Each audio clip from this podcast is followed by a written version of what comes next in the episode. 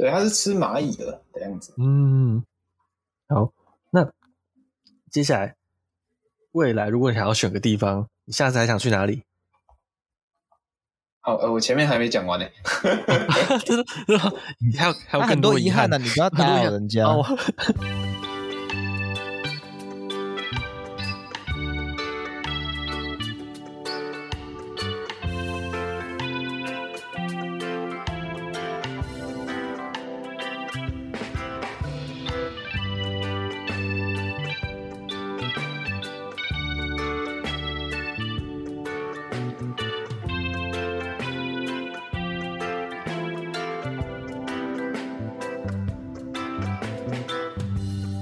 家好，我们是 TPHA 台北城市狩猎，用轻松又专业的方式带大家体验大自然的生态导览团队。欢迎来听我们的生态杂谈，一起了解台湾和世界上的生态议题与时事。我是世祥，我是口勇，啊，我是阿伟。那每个礼拜六中午十二点，我们频道都会固定更新。那欢迎回到我们的异国狩猎笔记第一集的下半集。那在这个单元呢，我们会和刚从国外回来的朋友聊聊在国外的所见所闻。那当然，尤其是他们在国外跟动物一起互动的故事。这次的主题呢，就是阿伟在尼泊尔体验生态旅游的经验分享。那上半集节目当中，我们已经聊了阿伟在尼泊尔一些看动物的体验，还没听的记得先去听上集哦。而这集呢，我们会继续来聊阿伟对于在地生态旅游产业的一些看法。因为像尼泊尔啊、肯亚啊这种充满旗舰动物的国家，生态旅游业会比其他国家还要再更发达一点。这边说的旗舰动物指的是那种超有名、大家都很关注的动物，像什么老虎啊、犀牛啊、大象啊之类的。所以呢，呃，在这些地方，当地的这些生态旅游产业的发展状况，一定是蛮值得我们参考的。那那首先呢，我们想要知道关于尼泊尔的生态旅游产业。那这趟去尼泊尔啊，其实我们想知道说，呃，阿伟，你觉得当地的生态旅游产业算是很成熟的吗？然后它是不是蓬勃发展的？嗯，我觉得是是可以这样说，没错，就是呃，我们从机场就是一入境就可以看到它大厅里面贴着就各种动物的照片，然后在。国家公园的周遭也可以看到很多，就是专门带生态旅游的公司，还有导游，然后他们会提供各种行程这样，然后甚至是就一般的旅店，就是跟生态旅游无关的旅店，他们都可以帮你代订代订行程，就是你跟他们说你想要去呃生态旅游，他们可能就会帮你联络他认识的公司啊之类的这样。哦，就是都可以导上，都可以导向生态旅游去，感觉对。哦，了解。然后在就是我在上一集说到的那个其他王国家公园里面，它其实游客蛮多的，所以我们在森林里面坐吉普车那个 Jeep Safari 的时候，常常会遇到就是很多其他游客在跟我们看同只动物，或者是 要让让别人先过这样子的情况，其实那边就是一个蛮热门的点。嗯哦，例如例如有没有看到哪些有哪些动物是在这种这种情况下看到的？哪些动物？像是呃，我上一集有说我们在那个他们的旅馆里面看到犀牛嘛，但是我们其实在隔一天在森林里面开吉普车的时候，也有遇到森林里面的犀牛。那这时候就是对面刚有另外一台车，上面有游客要过，然后我们的导游就打手势叫对面说停。在对叫对面停下来，然后等那个犀牛从森林里面出来，穿过那个路这样子。那人多起来的话，会很多人嘛？因为在台湾，我们出去外面看动物的时候，其实也有遇到，可能不是生态旅游，可能是其他也想看动物的人。那那个人多起来，我其实觉得可以到蛮多的，可能可以到六七个人，在某些特别有名的地方，可以看到六七个人，然后一起在看同个动物。那你们在那边有遇到类似的状况吗？嗯。我觉得这可能就是他们的那个建国家公园需要导游的其中一个理由。他们会尽量不要让太多人挤在同一个地方，但是万一真的出现什么动物是可能大家都会想看的话，那就大家都还是会在那边，就是像是我们在那个巴迪亚国家公园看花豹的时候，那里就有大概三四台车吧，哦，一起在那边等。但是，嗯嗯、呃，因为我们在等的时候，他们都会时不时提醒我们，就是不要发出声音，然后不要有太大的动静。所以基本上有动物出现的时候，真的是大家都还蛮守规矩的。嗯，哦，那在这种。吉普车的这种 Jeep Safari 这种地方，他们是有没有规定说不准不得下车这样子？还是说其实有的人是用走的？其实也可也可以选择用走的哦，也没有说你上了车就不能下。就是有时候，比如说附近就是车子开一开，然后我们在附近看到很多鸟，我们也会跟导游说，呃，我们想要下车看一下，这样。就其实、嗯、其实也是可以，因为我们之前在那个。南非的克鲁格那边，它的里面有一个区域是可以做 Jeep Safari，然后它是完全规定你不能够下车离开车子的范围，你下去就会被罚钱。然后之前有人下车，然后被狒狒咬。哦，但是他他在那之前就已经规定成这样，所以我就很好奇，说在尼泊尔的情况，因为每个国家的情况不一样，他是不是有这样规定？这样、嗯，不过其实是可以走的，感觉很好，感觉可以更靠近一点。对啊。嗯，就是虽然说他们的生态旅游产业是他们就很主打的一个这个产业，没错。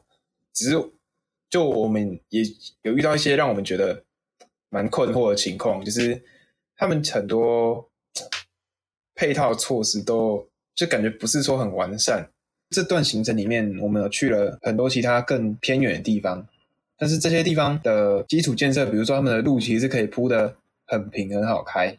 他们的基础建设却比奇特旺这种大景点还要好，就是这种比较大、比较热闹的景点，它理应要有比较好的基础建设。可是现在奇特旺这个地方，就很多路是就没有铺好的，就是都是坑坑巴巴的那种土路，就算是在闹区里面也是。然后路上很多裸露的钢筋，就是基本上还蛮危险，走起来还蛮危险。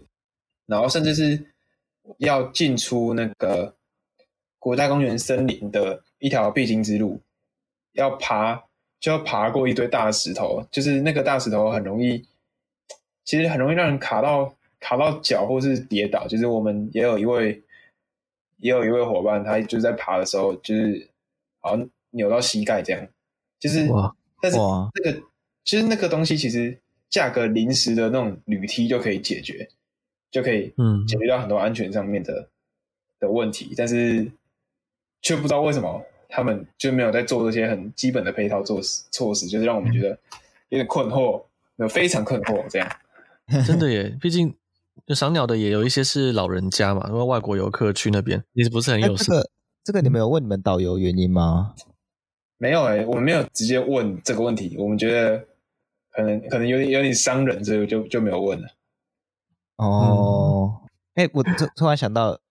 那像他那样子带生态旅游产业啊，他们有分不同的方案吗？还是就是说，就是生态旅游产业，然后要看什么，你跟他讲，他带他再带你去看。呃，有，他其实，嗯，就我觉得他那边的生态旅游其实没有到很深度，应该说他的主要客群都不是会想在那边深度旅游的那种，就是可能只是去体验一下，就是野外的那种氛围这样，所以大部分的行程就是。像是最主要应该都会去做那个吉普车，就是 Jeep Safari，就是在森林里面开车，然后找动物。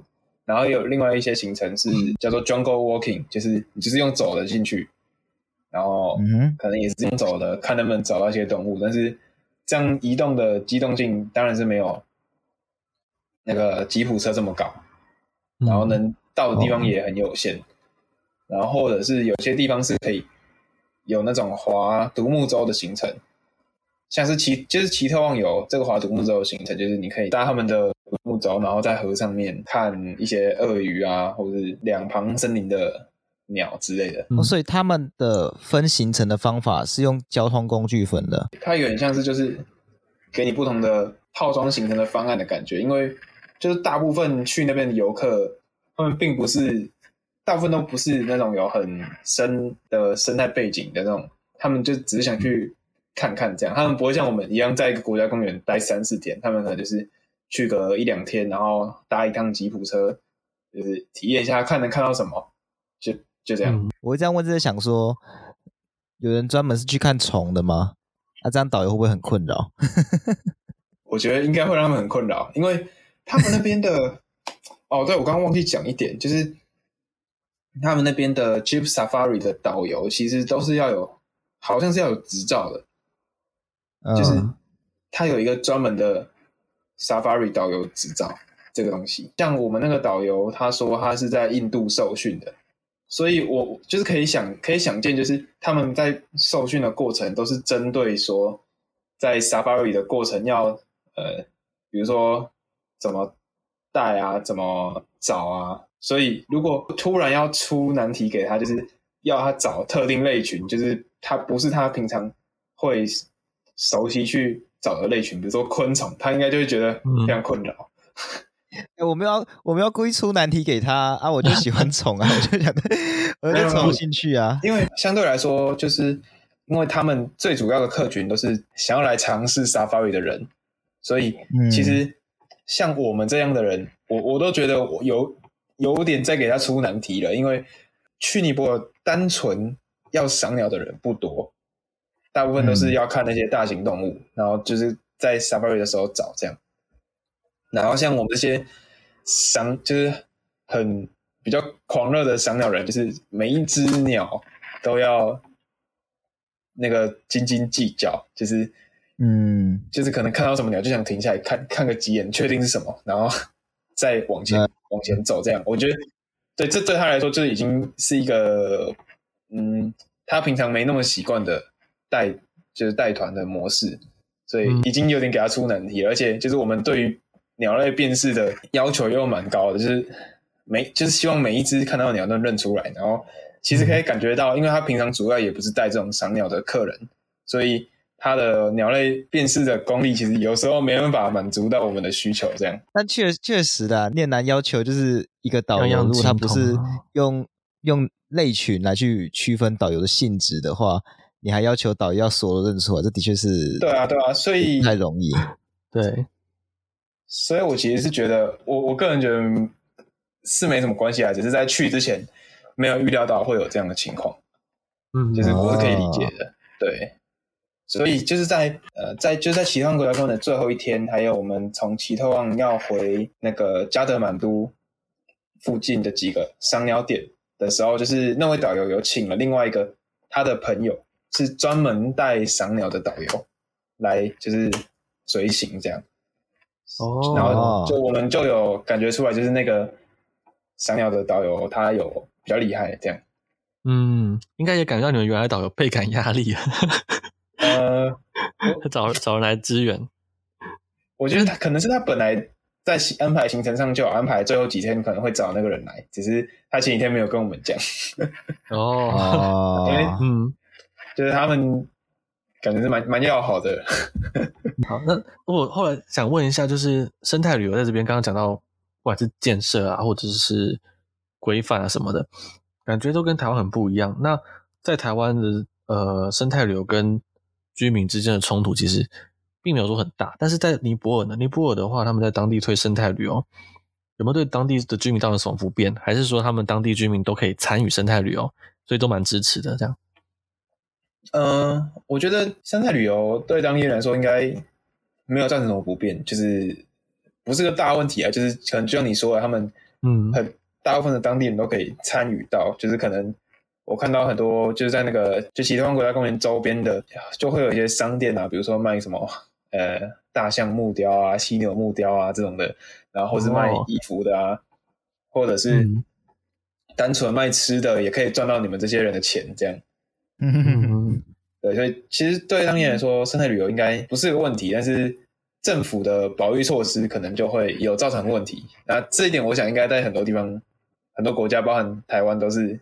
都有都有一样的情况。嗯，但是那个政策相关是最直接的。对啊，就是因为他们政府的保育政策算是贯彻的蛮落实的，这样。哦，所以他们有哪些保育措施啊，会造成影响的？呃，有，像是就是导游有跟我们小聊到，像是他们为了画那个巴蒂亚国家公园保护区的范围，所以有个村子就是直接被要求要迁村，嗯、然后政府有稍微给一些补偿，然后他们那个村子的人就好像就觉得哦好这样就可以了，然后就乖乖迁村。但是，嗯，我想如果是在台湾的话，应该应该不会这么容易。台湾很难，台湾几乎几乎大部分的国家公园都有住人，是真的户籍在里面的。嗯，哎东东沙我确定没有啊，但其他地方都有，连垦丁国家公园都有啊。阳明山也，阳、啊、明山更多，阳明山还有还有社区在里面。导游他有说到，他觉得尼泊尔的人很容易满足，然后他然后他自己说的，嗯、然后根据他就是带带团多年的经验，他也遇过蛮多华人，就是台湾人或是中国人或是新加坡人这些的。嗯，他说他觉得华人普遍都比较聪明，我们自己就说，其实言下之意应该就是华人的聪明就是。带来自私跟贪婪，所以在我们国家搞保育很不容易，这样。哦，嗯，对吧？然后应该，我我我们自己觉得，就是这个民族性的根本差异，应该就是会让我们在推行就是保育政策上面就会有很大的落差。就我们其实其实也很明显感到，我们对私有财的东西比较保护，而且比较比较龟毛啊，就是。为了为了自己家里面一个小事情，政府去侵犯到，然后愿意跟政府告到底那种？台湾就一定有这种人很多，对啊，对，嗯。那那我其实觉得这个东这个民族性，就是我啦，我自己啦，就是当我去反思自己的时候，我觉得我也不可避免的会有这样的想法。如果说政府想要那个都更好了，然后要把我家拆了，要逼我住别的地方，我也会觉得很不爽，就是。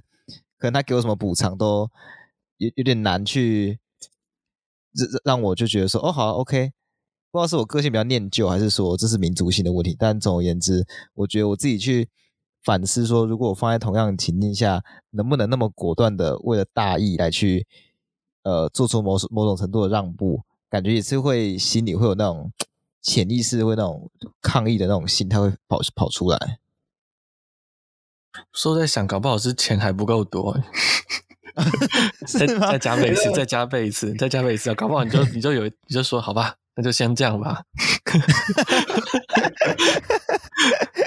我觉得，我觉得他们当地人可能也不是，他们同意迁村，可能也不是就为了什么大义还是什么的，他们可能就单纯只是觉得。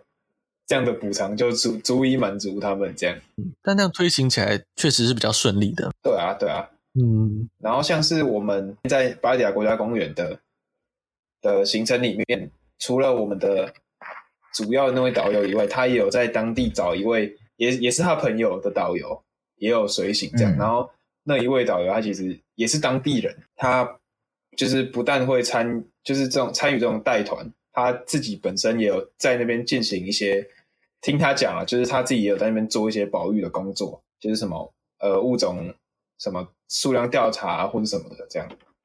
其他保育政策会造成的冲击，我觉得还有，因为他们的老虎的数量其实是有在逐年上升的，就是代表他们保育有成嘛，但是表示人也更有可能被老虎攻击，嗯，就是住在。附近的人，嗯，然后而且这好像在他们那边是一个可能很习以为常的问题，就是哦，就是导游导游跟我们提到说，呃，上个月这边才有人被老虎攻击死掉了。他他讲的口气好像就是，呃，吃饭喝水这样，就是当他们提到有人被动物攻击死掉的时候，真的就是很听起来就是很常发生这样的事情。哎，可是这么常发生这样的事情。不会反而让就是居民反对一些保育的措施吗？这我就不晓得，就是导游他自己是没有提到说有有没有人因为这样子而反对政府，但是他有提到说，如果是动物造成的财务损失，比如说家畜死掉啊，或是什么东西被撞坏啊什么的，这些这些财务损失是都可以由政府来补偿的，但是。人命当然是没办法补偿嘛，但是所以我就我我，但是我也不知道说有没有人因为因为这样子就反对政府的保育措施。对对对，那个这样我就记得说，在东南亚国家，因为他们现在在保育保育很多老老虎嘛那些的，那保育有成，那当然不希望把它砍掉重练。那经常会辅导，或者甚至是一些当地居民，他们必须自救。像我记得在孟加拉那边就有一个地方，老虎就是富裕的很好，然后就当地的老虎伤人或杀人事件变很高，他们就在头后面戴一个有脸的面有脸的面具，这样戴在头后面，那老虎就会觉得说没办法没办法，怎么都没办法从背面攻击偷袭它，然后他们就会选择撤退，这样这就是自救的案例啊，就是哦，对，你说人也长出假眼这样，就有点像修流的修流的那个。头后面有个假眼那种感觉，然后好像真的确实有效，但是这就是居民自救这样。因为东南亚国家很多都是、哦、都是村落自救，自己想发展出一套一套方式这样。那在台湾，其实如果你要要求政府说你去居民要自救，如果这边的黑熊突然暴增，然后跟人走冲突或野猪什么的，我觉得应该会被告到告到不行。在台湾的话，好，那那讲到这边，你们觉得那个阿文就觉得？台湾的生态旅游啊，有没有什么可借鉴的地方？就是台湾的生态旅游，有没有什么你觉得可以学习效法的地方？这我觉得，就那边生态旅游跟台湾的路线是完全不同的。我觉得我们很难直接从那边哦，就是没办法直接移过来这样的模式过来，因为那边就是地很大，然后森林很大片。然后又有很那种很明星的物种，然后也确实是有一定的几率可以看到的，嗯、就是你可以真的花一整天或者很多天在森林里面，就坐在吉普车上，为了找大象，为了找老虎这样。嗯，我觉得那种很明星的物种在台湾真的缺乏这个。对啊，就是那种很明星的物种，比如说台湾黑熊够明星吧，但是你要去哪看台湾黑熊？嗯，然后。都是那种原始林，你也没办法说像那样子开着吉普车进去啊。对啊，然后有一个还蛮还蛮稳定的，像是水路，那可是他也没有办法靠开车过去，还是要必须爬，啊、必须要登山这样子。对啊，稳定的水路都要爬山啊。对对对对，那我觉得这是最最根本上的资源资源上的劣势啊，是台湾的话。对啊，对，然后或者是呃，可能黑面皮鹭。还算是一个 还行啊，就是蛮够蛮明星的，然后也还蛮稳定，可以看到只是鸟类的话，就比较不像那么一般的生态旅游，就是像台湾这种地方，就是很多就是有一定比例的特有种鸟类，就会吸引到那些真的比较疯的赏鸟人，就是想要来这边收、嗯、收集特有种鸟类的那种，或是收集一些。世界上其他地方比较难看到的鸟的那种那种赏鸟人这样，对，那这种这种路线就会跟那种比较 general 的体验生态的生态旅游有点不不太一样，就有点像是我们这趟去尼泊尔报的心态，就是就是我们心里面有个清单，有个 list，就是我们想看什么什么什么什么这样。嗯，对，我现在仔细想，如果我是外国人，我来台湾会最想看什么动物？如果今天我已经去定台湾了，要去那边看动物的话，总觉得没有一个很有标志性的，没有一个太有标志性的。我可能是那些雉雉雉鸡雉鸡科的鸟类吧，那是地质、蓝腹鹇。那我如果在网络上可以查，可以查到大雪山，就是你直接查英文可以查得到，说他们有稳定的，有有人写一些网志啊什么的。那我可能会想来，那都是围绕在鸟类，哺乳动物真的就是会还相对还好。嗯，哺乳动物就 真的太少了。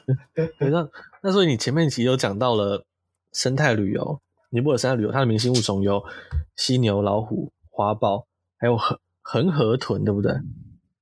还恒河鳄哦，恒河对，恒河豚还有恒河鳄，其实哦，恒河鳄比较有名，就是鳄鱼，那个嘴巴很长。嘴巴很细长，嗯、然后嘴巴末端有捧起来凸来那种那种鳄鱼。哦，那你们有拍到野生的吗？这次有，就是恒哥他也是记得没错，他也是在 IUCN 红皮书上是极度濒危，就是因为他对环境的要求，嗯、它的栖地要求好像蛮高的，就是他只有在那种很特定的栖地，好像是要大条的河，然后要有。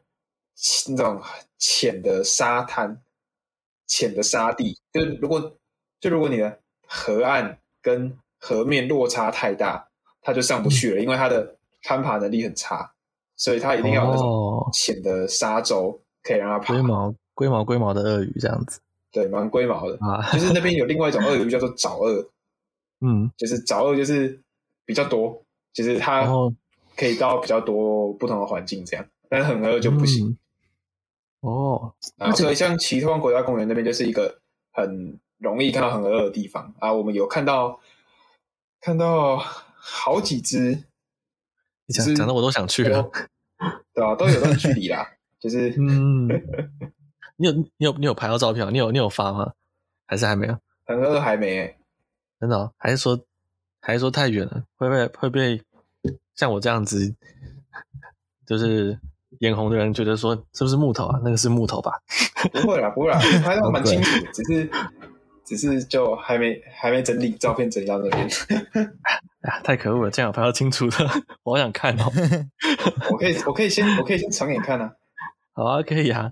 就是那这趟旅程中，你心目中的你自己心目中的明星物种是？我觉得如果要说要说明星的话，那那应该真的还是哺乳动物吧？应该还是老虎哦，嗯、因为就是跟那个老虎的相遇。就是印象实在太深刻，而且那其实也是他们很大力宣传，嗯、然后对，很就是花很多心力保育的一个目标物种，这样。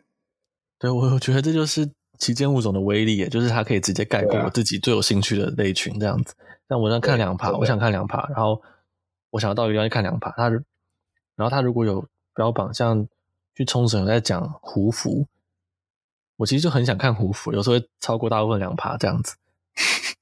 对对对，像是这样。嗯、就当然看到其他鸟也是很开心呐、啊，对吧？对，我刚以为就是讲到说你心目中这一趟的明星物种，我以为你会讲一个鸟类。我那如果是鸟类的话呢？鸟类的话，应该是那个 Ibis Bill，就是那个环嘴鹬，因为它就是特别嘛。哦、嗯。就是我前面有，就是上一集有说它的那个呃分，就是分类地位，然后还有形态跟栖地都很特别。但是我觉得鸟类很难选，就是因为它们鸟种真的是太多了，就是它们鸟类鸟种多样性很高，所以其实有很多都是我很想看的，然后我也很难选这个高下。有很明显感觉到你的偏心程度，你的那个 那个那个热热情度，讲老虎跟讲环嘴玉的时候，那个完全不一样。对对对，他对环嘴玉是 学术学术的喜欢，学术的喜欢，然后他对老虎的喜欢是比较全方位的。然后他对这个比较不熟悉，所以我要花比较多力气跟大家讲啊。好，那那就是今天最后的最后啊，我们想要问一下关于这一趟旅程啊，就是有没有什么遗憾或者未来想去的地方？那呃，先讲遗憾好了，有没有什么遗憾的地方？有遗憾的事情，像是没看到的东西，没拍好的东西，或者是遇到很不好的事情这样子。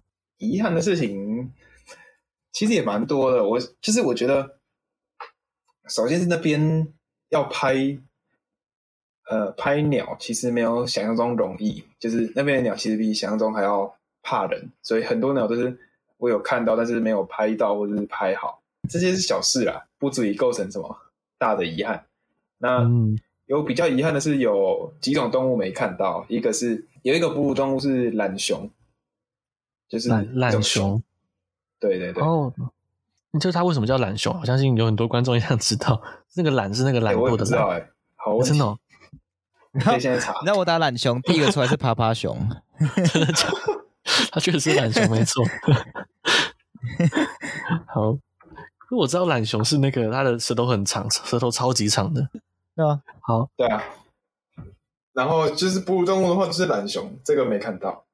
然后还有两种鸟，也是我们都蛮想看，但是没看到，就是红头咬鹃跟长尾阔嘴鸟这两种鸟很漂亮，然后又只生活在呃比较原始的森林里面，所以我们其实是为了这两种鸟，我们有一个早上。